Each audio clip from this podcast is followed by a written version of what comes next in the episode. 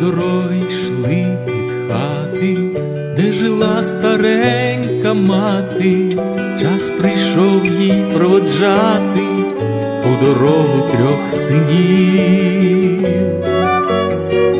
Вибрав перший син дорогу у безмежне чисте поле, другий вибрав синє небо, третій вибрав до води.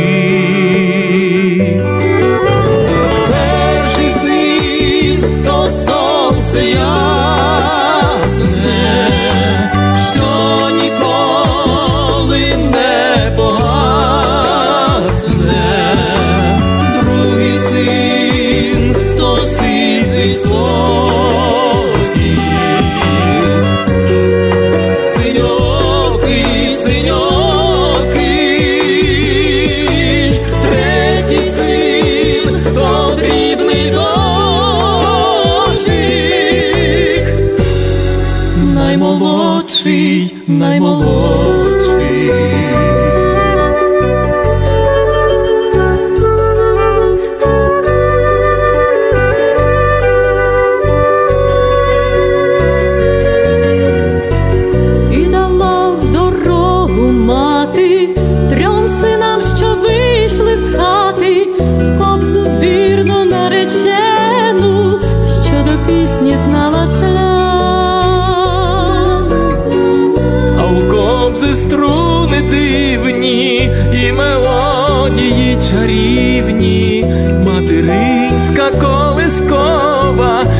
Живе, неначе птах. Перший син заграє в полі, зашепочуться тополі, в небі другий син заграє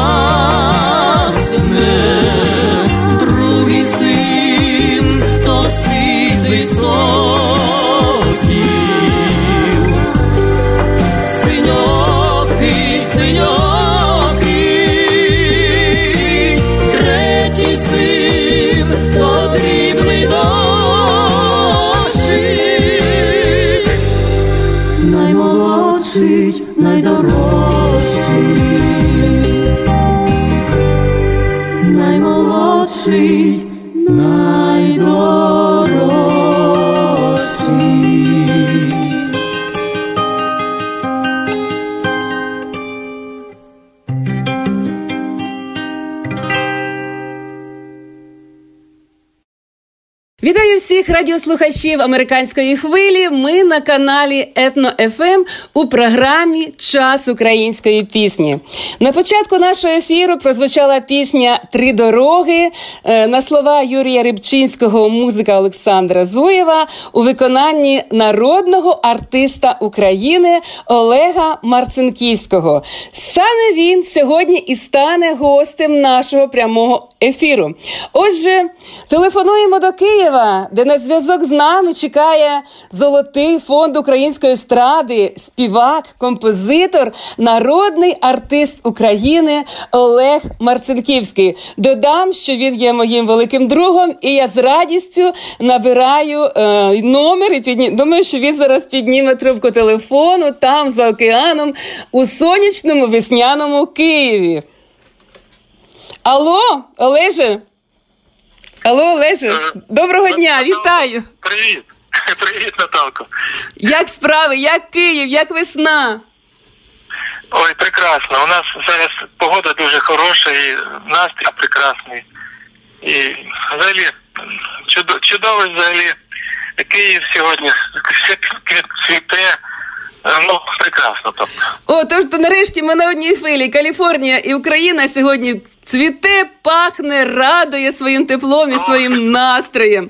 Сьогодні ми представляємо представляємо нашій багатомільйонній аудиторії українців Америки. Е, нас можливо слухає Канада, Австралія. І всі, хто хоче почути українську пісню, слухайте, будь ласка, е, канал Етно ФМ, українська пісня, українська пісня е, в авторській програмі Наталії Багмут. Я є автором та ведучою програми. І сьогодні ми спілкуємося з народним артистом України Олегом Марцинківським. Отже, перше запитання. Олеже, ти народився в сім'ї е, співаків у талановитому і прекрасному місті, українському місті Полтава. Звичайно, що дитинство твоє, напевно, пройшло в атмосфері музики і пісні.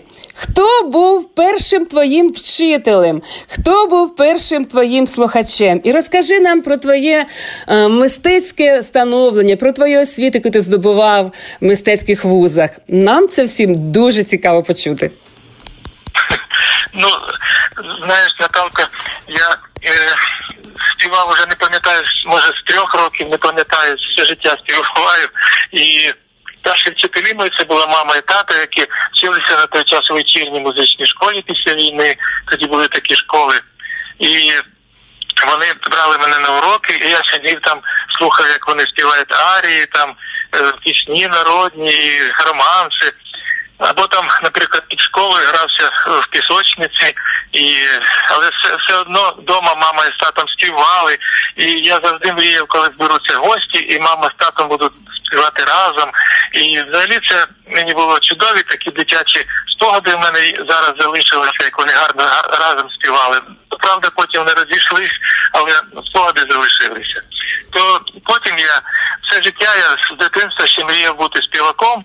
Я собі не думав що буду і іншим займатися іншою професією, тому що якось так ноти вже почав вчити. Тато мене почав вчити ще з п'яти років нотної грамоти. І я поступив, коли мені стало вже 18 років, бо тоді був такий закон, що вчитися раніше 18 років, поки ще голос не поставився у людини. Коли голос не став міцним, не можна було вчитися ніде співати. То я поступив на вокал Е, тоді Полтавське музичне училище імені Лисенка, і там провчився до 72-го е, року. Побував під час навчання ще два роки в армії, потім знов продовжив. Ну, потім поступив в Кишинівський, е, Кишинівський інститут мистецтва. Тоді він називали консерваторія. І Це був чудовий так заклад, і там я вчився чудового вчителя. Азикана, який був е, тоді ще був бувшому радянському союзі, один із кращих Отелло. Е, у всіх театрах радянського союзу він співав як Отелло. Це був такий драматичний тенор, дуже сильний і е, дуже багато він мені дав і дуже багато мене навчив. Ну, Потім, коли я вже закінчив консерваторію в Кишиневі, там, знаєте, там треба було співати більше молдавських пісень, але я трошки е, хотів повернутися на Україну. Я приїхав до Києва, е, вірніше, і я приїхав до Тернополя. В Тернополі е, мене запросили е, в ансамблі, я тоді співав джаз рок колективі з Бруч. Там є місце Бруч біля Тернополя. І так і називався колектив. Але я тоді, в мене така мрія з'явилася зробити свій колектив, саме такий фольклорний, який би основувався на натуральних е, народних інструментах, тому що тоді в ті часи, це було 79 рік, тоді в ті часи не було у нас в Україні колективів з натуральними інструментами. Ми ще брали бандура, гітари, там, верніше, кобза, контрабас, кобзовий такий красивий ліра. Скрипка, сопілка, таких колективів філармонійних не було. Все були самодіяльні колективи такі, а у нас колектив, який я створив, вже був, усі були люди, і всі артисти були вже з консерваторською освітою, вже вже ну, рівень трошки був вищий вже. І тоді ми якось так стало, що стали популярними і, і взагалі в Україні і в Радянському Союзі. Я думаю, що багато старших людей, хто зараз чує, то пам'ятають саме медобори. так він називався, тому що в Тернополі є є такі гори і така місцевість, де люди збирали мед там віками. І дуже така цікава там природа красива. І от по цій по цій місцевості назвали медобори, тому що ми, артисти, мріяли збирати українські пісні, так як е, як, е, як пасічники збирали мед. Ну і цей колектив був популярний, ми 4 роки е, працювали, е, об'їздили весь Радянський Союз, багато раз були е, від Чукотки до до Латвії е, і ну, весь Радянський Союз три рази об'їздили. Ну, я багато чого згадувати, просто так, так, так, чудово, дякую. Дуже дуже яскрава інформація про е, становлення народного артиста України, як починали своє творче життя. А сьогодні ми з радістю продемонструємо нашій багатомільйонній аудиторії слухачів Америки, нашу діа, нашій славній діаспорі, українську народну пісню вийшли в поле косарі у виконанні народного артиста України Олега Марцинківського. Насолоджуйтесь. Насолоджуйтесь. Вілось.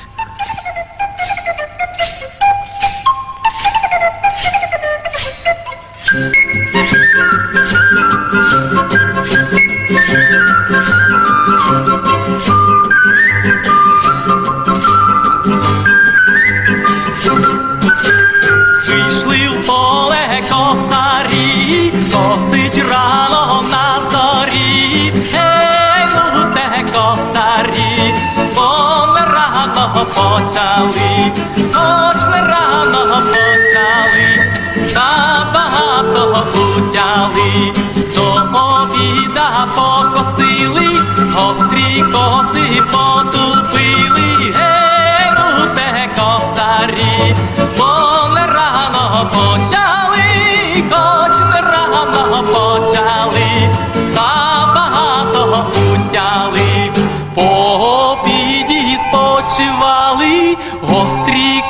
коси поклепали, ей, ну те косарі, бо не рано почали, хоч не рано почали, та багато утяли.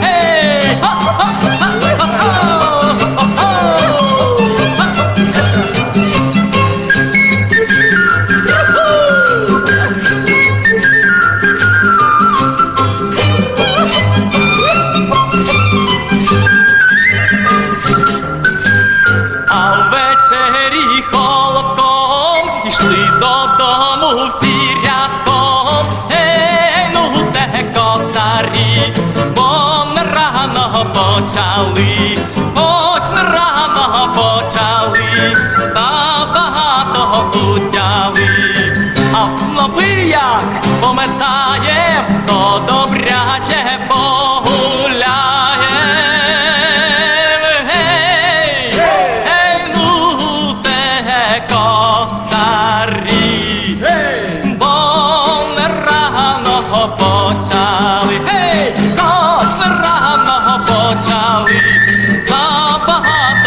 багато утяли.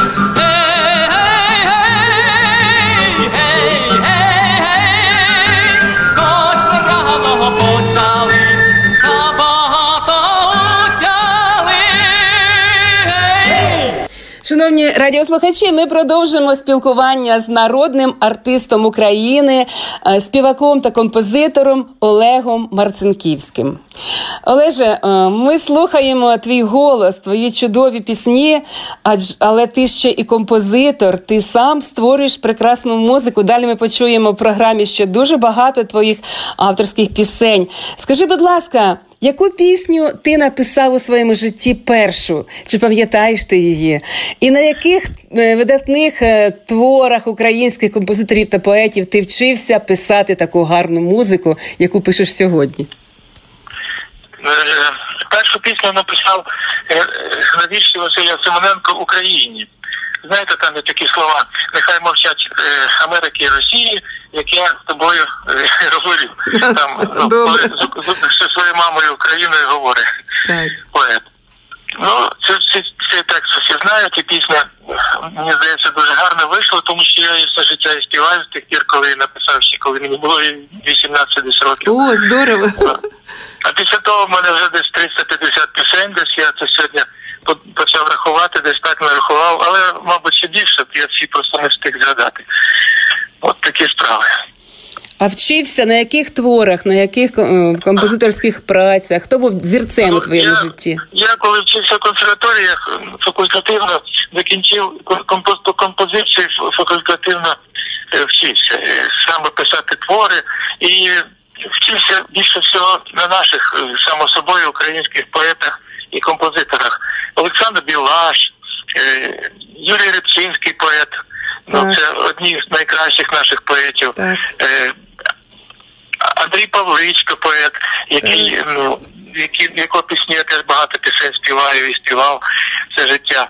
Всіх перечислити неможливо. Степан Галябарда, е, мій друг, з яким ми написали десь більше 15-20 пісень.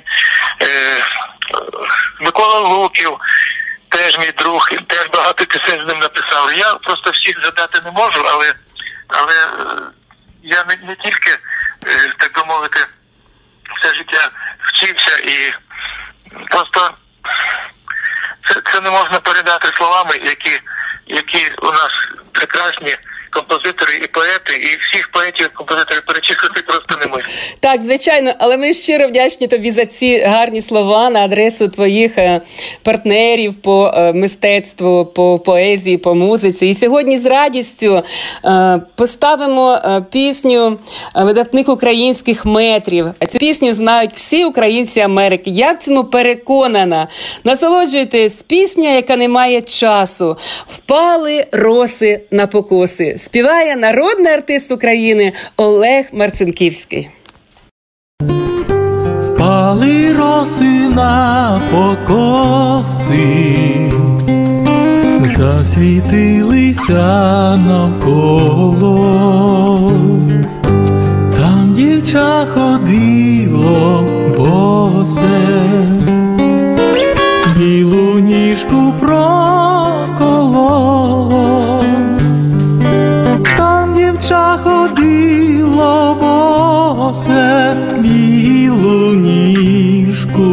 Rocco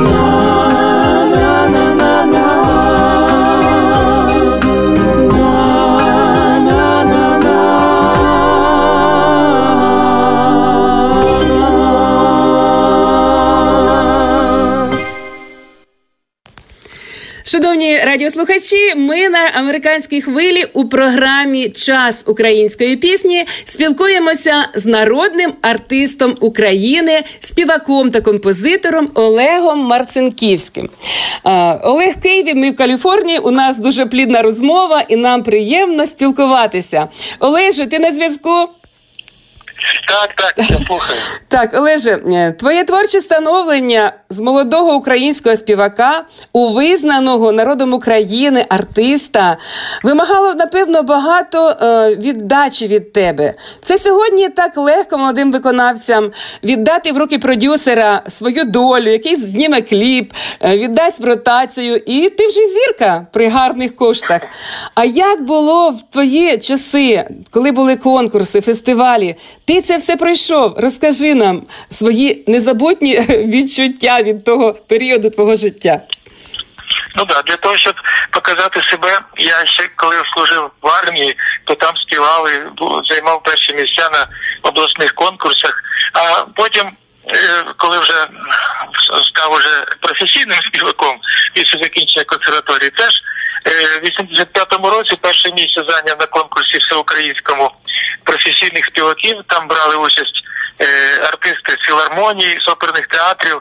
І я виборов перше місце. Ну, і я думаю, мабуть, завдяки тому, що співав дуже любиму свою пісню, е, яку яку яку теж гарно і полюбили і слухачі. От то потім ще було багато конкурсів, коли я створив колектив медобори в Тернополі. Там ми займали перше місце на всесоюзному конкурсі, перше місце в всеукраїнському конкурсі. В 81-му році це було. І потім створив вже в 2005 році вже створив знову ансамбль медобори, тільки вже через 30 років. Знову ми вибороли перше місце на міжнародному конкурсі на хвилях на хвилях світязя. Ну багато конкурсів пройшов і всі тепло згадують, тому що чомусь усюди займав перші місця. Тому що тому що е, даний Богом талант він оцінюється гідно не тільки е, народом України, а й членами журі, які в той час не можна було їх підкупити. Бо народ слухав е, свого улюбленого артиста і давав йому найвищу оцінку. Так сталося і з Олегом Марцинківським. Я з великою приємністю пропоную е, вам, шановні радіослухачі, послухати ще одну пісню слова Бориса Харитонова, а музика Олега Марцинківського. Е, надзвичайно ніжна і лірична пісня Зоре моя.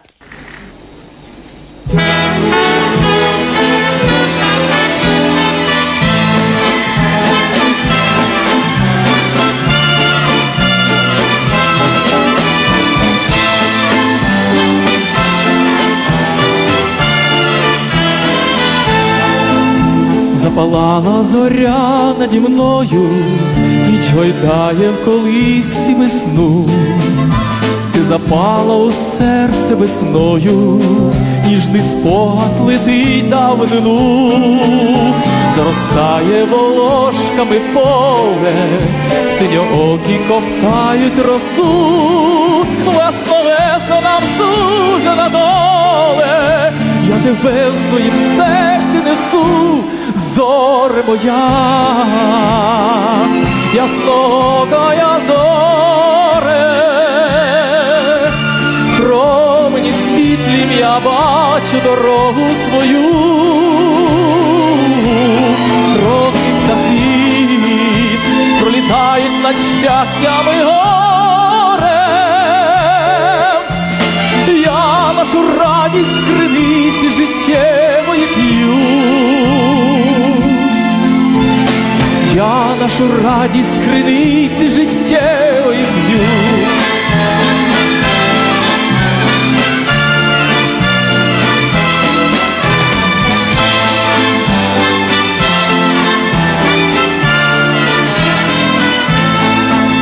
Я вклоняюсь тобі, яснока, за мелодію ніжну в струні за незгасну любов з кожним роком, за нестомлене серце в мені, за щасливі літа молоді, і за те, що надія живе, коли люби збуваються мрії, я над човен любові пливе, зоре моя,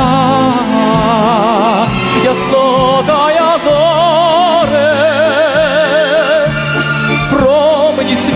я бачу дорогу свою, роки птахи пролітають над щастями горем, я нашу радість криниці життєвої п'ю. Я нашу радість криниці життєвої п'ю.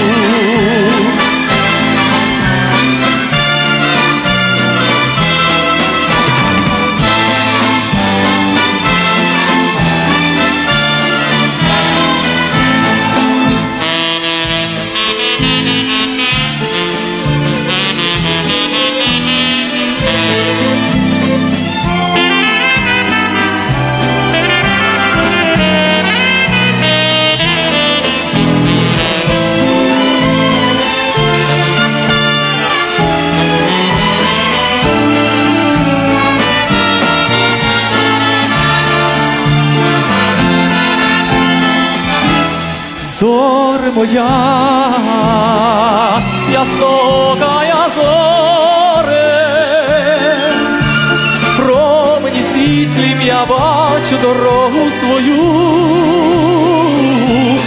роки птахи пролітають над щастями горем,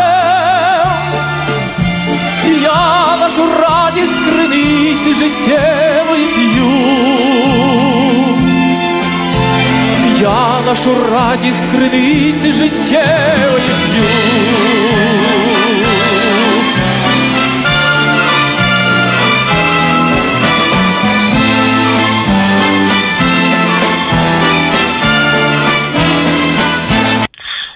Шановні радіослухачі, ми з вами на американській хвилі у програмі Час української пісні продовжуємо спілкування з народним артистом України Олегом Марцинківським. І наша розмова в телефонному режимі з Києва тут в Каліфорнії сприймається дуже дуже позитивно. Прекрасний настрій, чудове спілкування. Олеже, розкажи нам, будь ласка, про своє гастрольне життя. Я знаю, що в свої часи ти об'їздив е, майже всю Європу, був в Канаді, Америці. Які враження залишилися в серці, в пам'яті від зустрічі з українцями світу? І що збереглося в серці назавжди? Ой, дуже багато вражень. Це було я більше їздив в 90-ті роки і був декілька разів в Сполучених Штатах, в Великобританії, Канаді, Франції, Польщі. Іспанії, ну і Німеччині. Е, знаєш, є багато чого згадати. Наприклад, такий випадок. В Німеччину ми приїхали в 90-му році, коли ще ми були одні з перших, хто з Радянського Союзу взагалі приїхав до українців Німеччини. І там тоді було свято героїв. Таке, я не знаю, може зараз воно, мабуть, теж це свято героїв раз в рік святкується. І ми виступали з моїм колегою, гумористом Олександром Івченком, і ми знайшли тоді чудом в оперному театрі міста Львова, знайшли е, бендерівську форму. І ми були в чоботах в таких е, бендерівському одязі. Я грав на кобзі і, і бачив, як півзалу просто плакало, тому що вони бачили на фотографіях своїх дідів і своїх батьків. Так. Бачили, а тут прийшли живі бендерівці, наче в формі. І це було дуже такий. Такий концерт, який потім ми цілий місяць їздили по всій Німеччині, гастролювали, але перший концерт я ніколи не забуду, коли люди нас просто до нас підходили і не вірили своїм очам, що з України можуть приїхати е, артисти, одягнуті в бендерівську форму. Це було дещо. Ну, ще зараз згадав один випадок в Філадельфії. Я там виступав шість разів, і Здорово. і там я був, ну там мене дуже поважали, тому що такий прекрасний є концертний зал величезний, і я його пам'ятаю досі. Там теж є таке. Е, Таке дійство називається пам'яті героїв. Вечір пам'яті героїв, десь така назва. От. І що мене взагалі вбило, те, що там під час виконання там не можна аплодувати було. І от я співав пісні е, Бендерівські, співав стрілецькі, і свої співав пісні про Україну. І це уявляєш, який як, як незвично артисту, коли от заспівав і мертва тиша після співу в залі. Ти починаєш другу пісню, закінчується пісня і знову мертва тиша. Це просто так різало по серцю, такий був наплив такої енергії. Ну це було щось просто неземне. Це дуже дуже хороша у них традиція, що не аплодують після після Так. закінчення пісні. Мені це так сподобалось, тому що ну не можна аплодувати вечір пам'яті героїв. Так, можливо, От, є так. багато, я можу, аби ми так десь е, більше поговорили, я міг би багато дуже таких випадків цікавих розказувати. І можу цілими днями розказувати про ці гастролі, які тому що є що згадувати, тому що коли ти приїжджаєш за кордон, то ти уявляєш себе представником країни, і на тебе на тобі лежить вже величезна відповідальність. Ти повинен донести вже кожне слово своїх пісень, і ти повинен бути вже е, як, як символ України. Ну, може, це туди голосно сказав, але я так себе відчував тоді на сцені з Кобзею, і я все життя буду пам'ятати ті концерти. Щиро дякую, Олеже, тобі за ці чудові слова. Я думаю, що зараз посил від тебе буде пісня Балада про калину. Ти є автором музики і слів цієї чудової української пісні, цього твору, який сьогодні ми адресуємо всім українцям світу. Виконує пісню народний артист України Олег Марцинківський. Калина для вас, дорогі українці.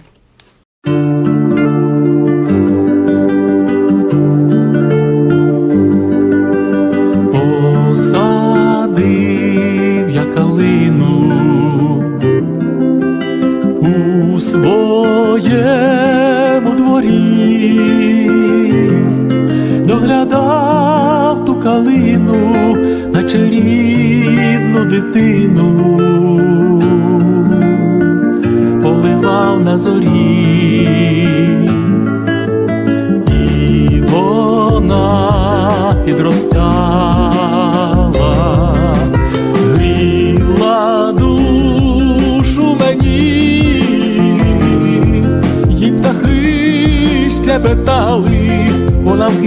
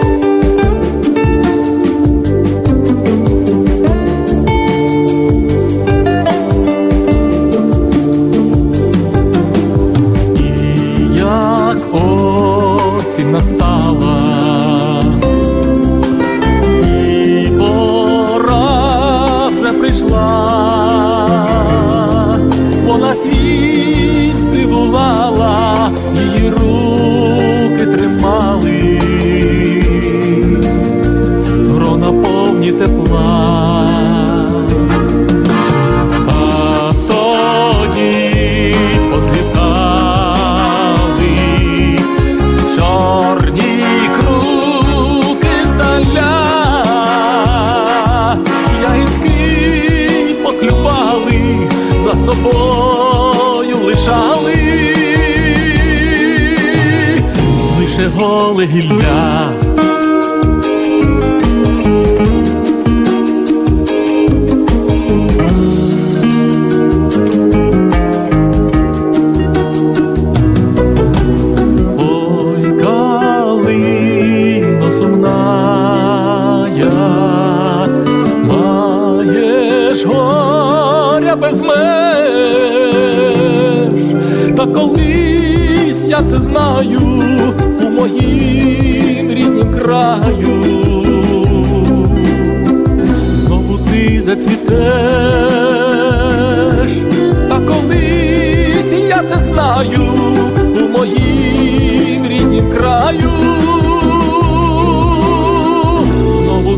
Зацвітеш.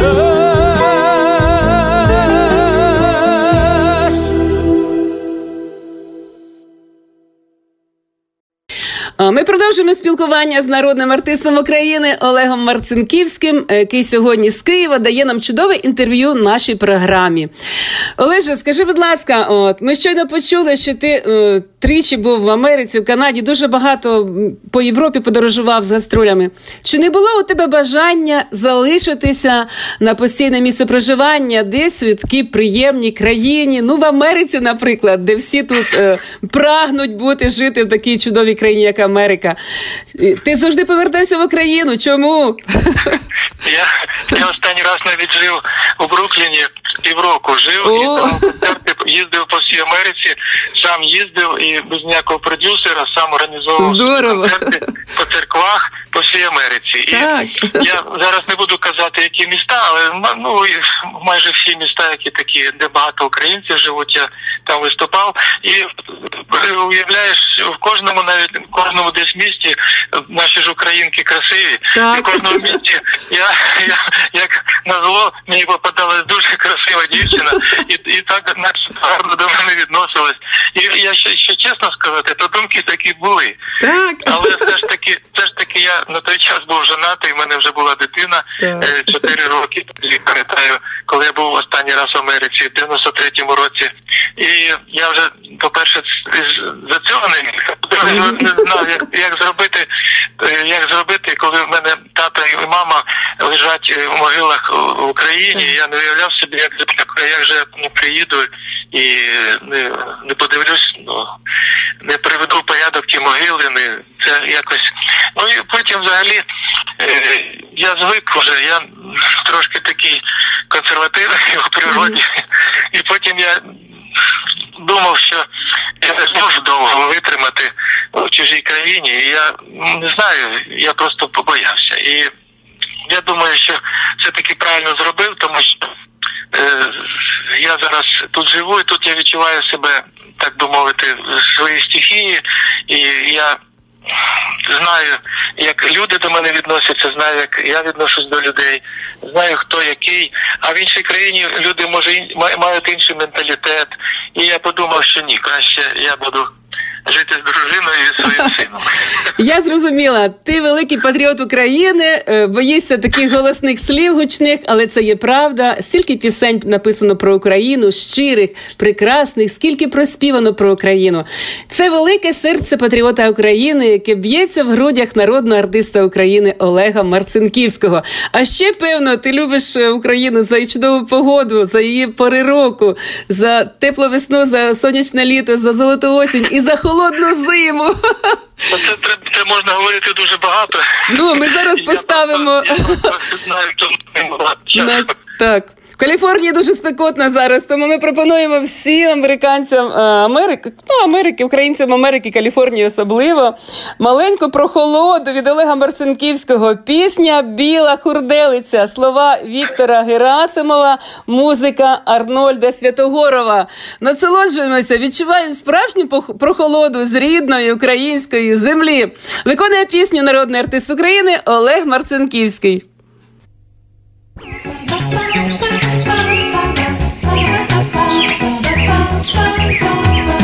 Сон і рута м'ята, квітнуть в'януть коло хати, засвіт сонця виглядати, вийде сива зірка мати, козаченька молодого, де дорога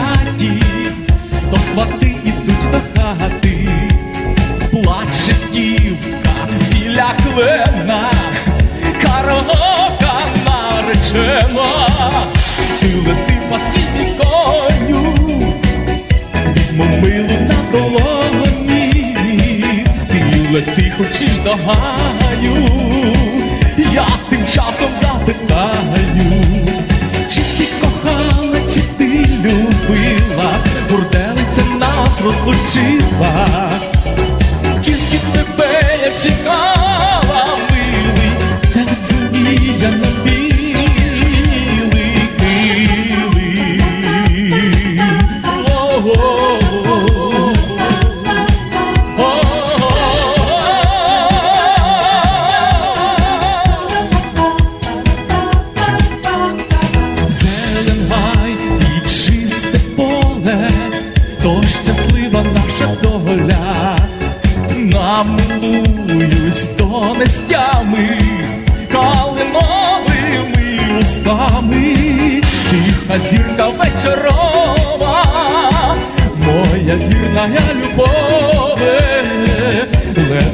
Через діброву, до матусі на розмову.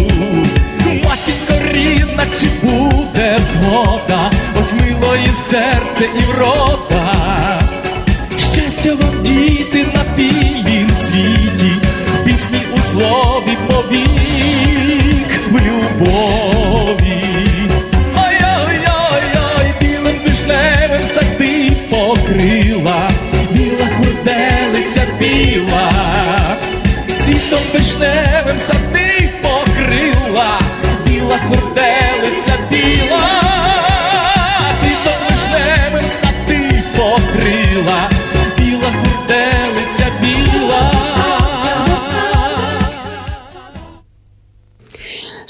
Шановні радіослухачі, ми на американській хвилі у програмі Етно ФМ творчий проєкт Час української пісні. Спілкуємося з народним артистом України Олегом Марцинківським.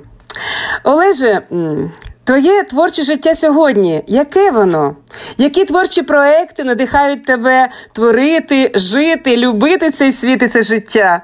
Які пісні пишуться? Про що співається? І все, що тебе сьогодні хвилює в житті, як творчу особистість. Ну, у мене е, дуже багато є патріотичних пісень. Я за своє життя їх написав, може, сто. І, і потім, і, і потім я коли приїхав з Америки, я коли в Америці був якраз на Різдво, е, від- від- від'їжджав останній раз на Різдво, і почув, що там тисячі пісень е, різдвяних. Приїхав в Україну, а тут жодної пісні немає взагалі української е, різдвяної. Взагалі на кожне свято одні тільки російські пісні тоді звучали.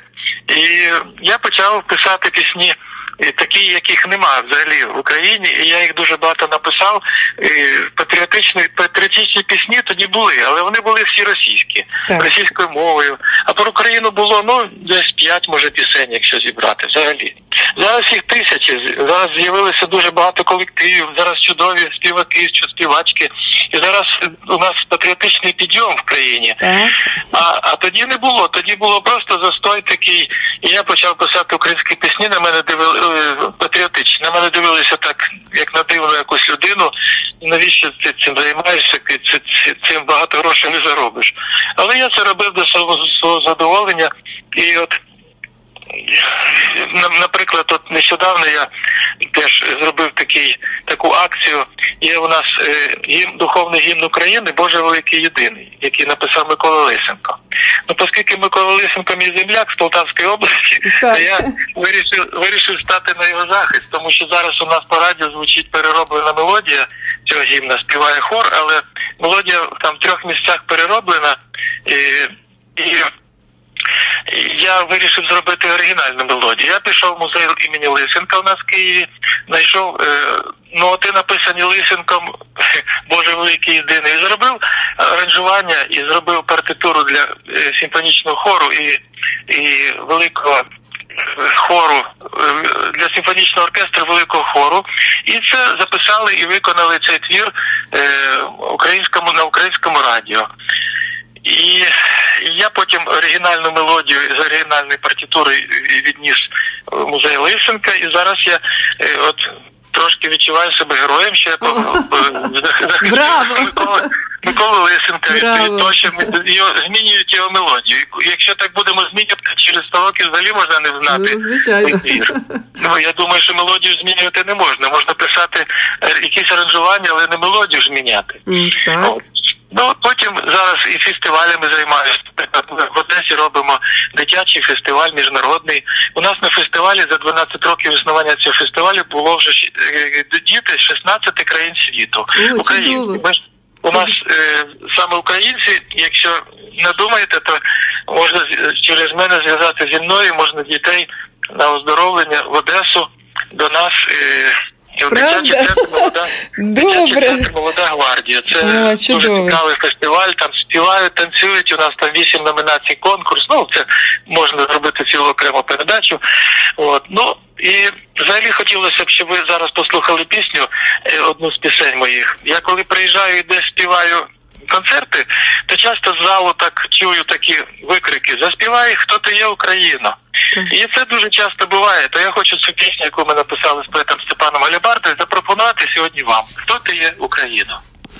Дійсно чудова пісня, надзвичайно е, е, улюблена українцями, і сьогодні її співають кругом і діти, і дорослі. І думаю, що американці, наша українська діаспора, з радістю її послухають і пригадають. І думаю, що вони її також уже неодноразово слухали. Хто ти є Україно? Співає народний артист України Олег Марцинківський.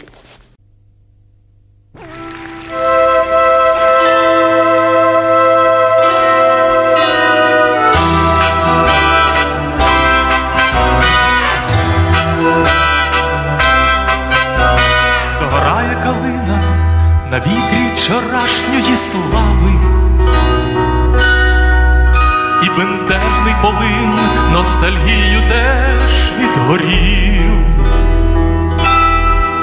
Україна моя, молода й незряча держава, дай мені зрозуміти шляхи твоїх поводирів. До тебе ішли і князі, і холопи, і топтала орда, твій народ на дорогах стоїть. Припинали тебе до галер і Росія, Європа, а в Стамбулі і досі ще плач Роксолани стоїть.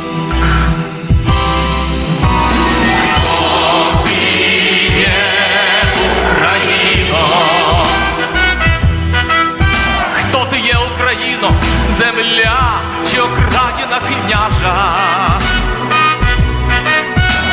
Хто ти є, Україно?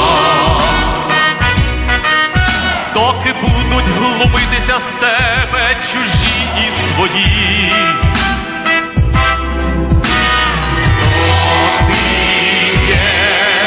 Україно.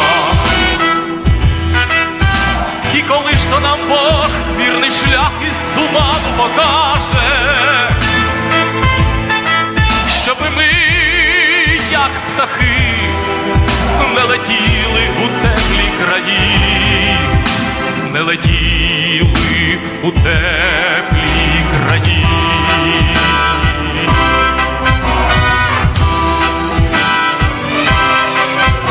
Шли за тебе на бій, стрільці, брат на брата. І в сибірських копальнях молились на твій образок. І в далеких Канадах клялися тебе захищати. Українці мої, мій відірваний вітром листок. Нарешті ми стали держави своєї обранці. Кольори прапорів щиро нам затуманюють зір. Але я все ж боюся, що завтра прокинуся вранці, а на дворі нема України, лиш віз на Сибір. Тільки я все ж боюся, що завтра прокинуся вранці, а на дворі нема України, лиш віз на Сибір.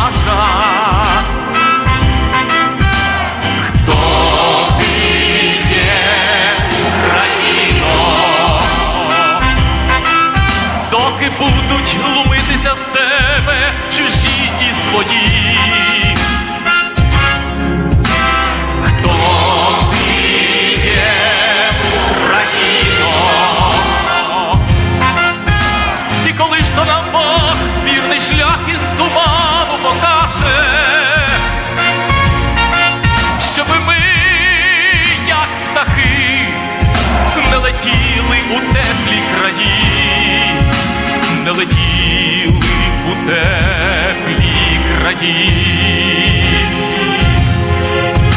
щоб ми, птахи, не летіли у теплі краї, не летіли у теплі краї.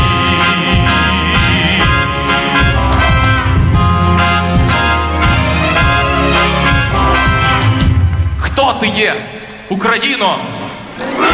Шановні радіослухачі, ми продовжуємо нашу розмову е, в програмі Час української пісні з народним артистом України Олегом Марцинківським і спілкуємося з ним у телефонному режимі з міста Києва.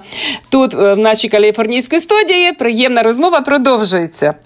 Олеже, ти багато віддав сцені майже все своє життя, і сьогодні в твоєму житті настав новий етап. Ти є викладачем співу, професором Київського університету імені Бориса Грінченка. Чи знайшов ти своє щастя у долю у новій надзвичайно потрібній молодій молодим співакам професії? Я зараз менше концер- концертую, тому що зараз вже з'явилось багато дуже молодих, прекрасних артистів. І я вирішив, що те, що я на все життя накоплені свої знання, подарувати молоді. Я от викладаю, отримую за це від цього велике задоволення. Я навіть сам не сподівався, Так. що так буде. Так, в мене 18 студентів, які вчаться співати, і я зараз е, їм для них створюю якісь теж пісні, щоб вони могли співати не тільки твори академічні, класичні, щоб вони співали все, що ну що, що треба на даному етапі навчання вокалу. От.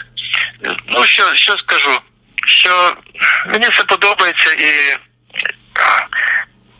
бажаю, щоб усі не просто співали, як у нас. Е, Знаєте, є такі зараз артисти нові, які просто от він десь заспівав в гостях, так його похвалили, от гарно співаєш.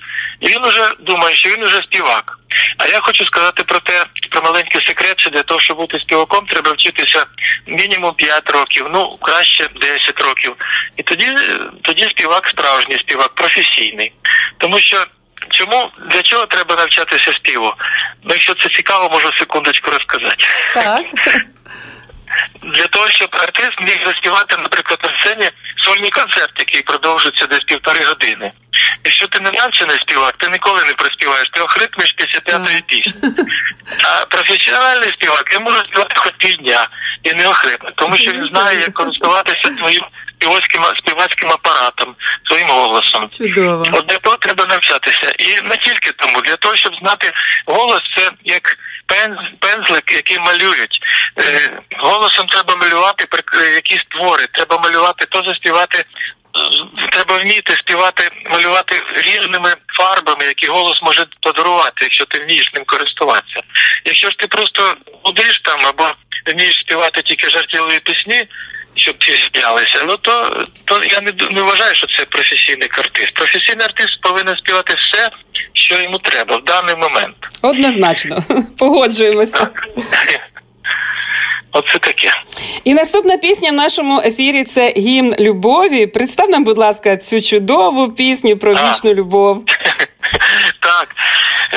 Гімн любові було написано вже ця пісня десь, не знаю, може років 15 тому. І як не дивно, надихнула мене на цю музику наша сьогоднішня ведуча Наталя Багмут, яка сьогодні веде нашу передачу. То ця пісня про любов, і я думаю, що вона має всім сподобатись, тому що любов це для чого ми всі живемо. Як дехто не знає, я скажу по секрету. Ми живемо для продовження роду. Всі на планеті люди і всі всі істоти взагалі живуть для продовження. А без любові це неможливо. Тому любов це головне відчуття і почуття, яке тільки може бути в людині. Тож послухайте, будь ласка, їм любові Наталя Багут і Олег Марцинківський. Щиро дякую. Надзвичайно яскрава пісня про вічну земну. І неземну любов у виконанні народного артиста України Олега Марцинківського. Любіть, кохайте і будьте коханими.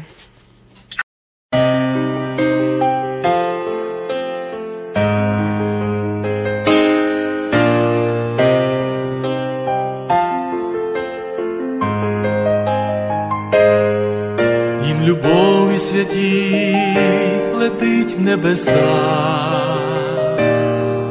де кохання зоря повік не згаса, все в житті від любові і тепла і летить.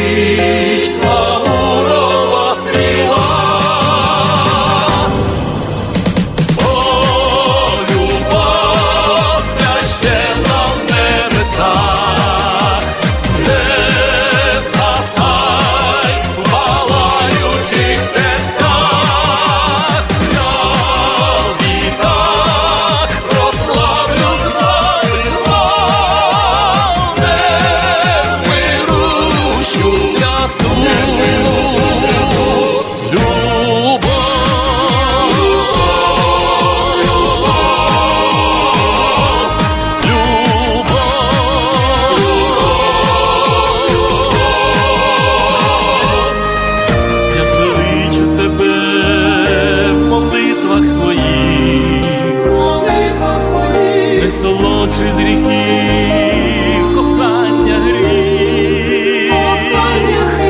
я несу свій хрест, небеса святі, лиш п'янка.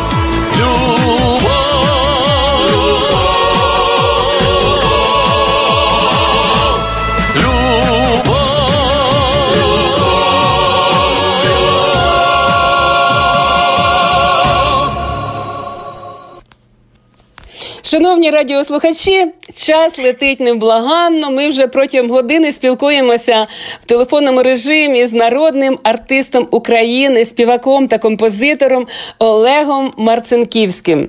Е, приємна розмова, чудові пісні. І от наостанок ще одне запитання до Олега: які побажання українцям, українцям Америки і світу ти хотів би висловити в цьому слові? В прощальному слові на нашій програмі.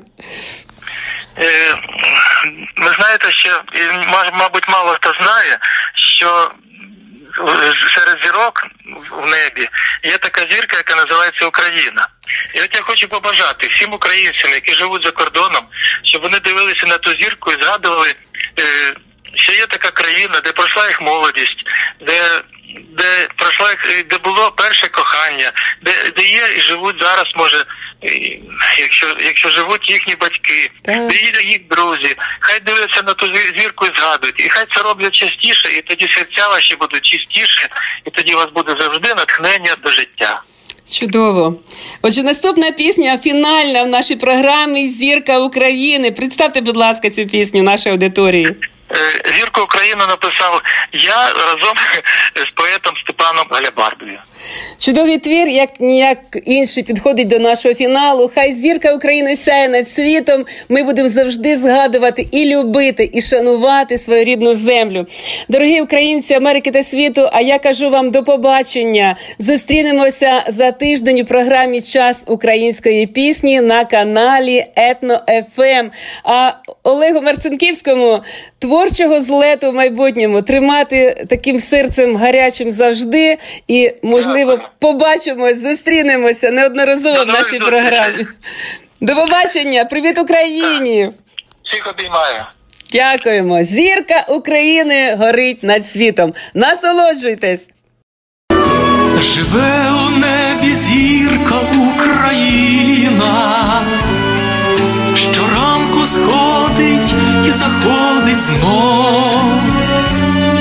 Для всіх вона у всесвіті єдина, хто в телескоп душі її знайшов.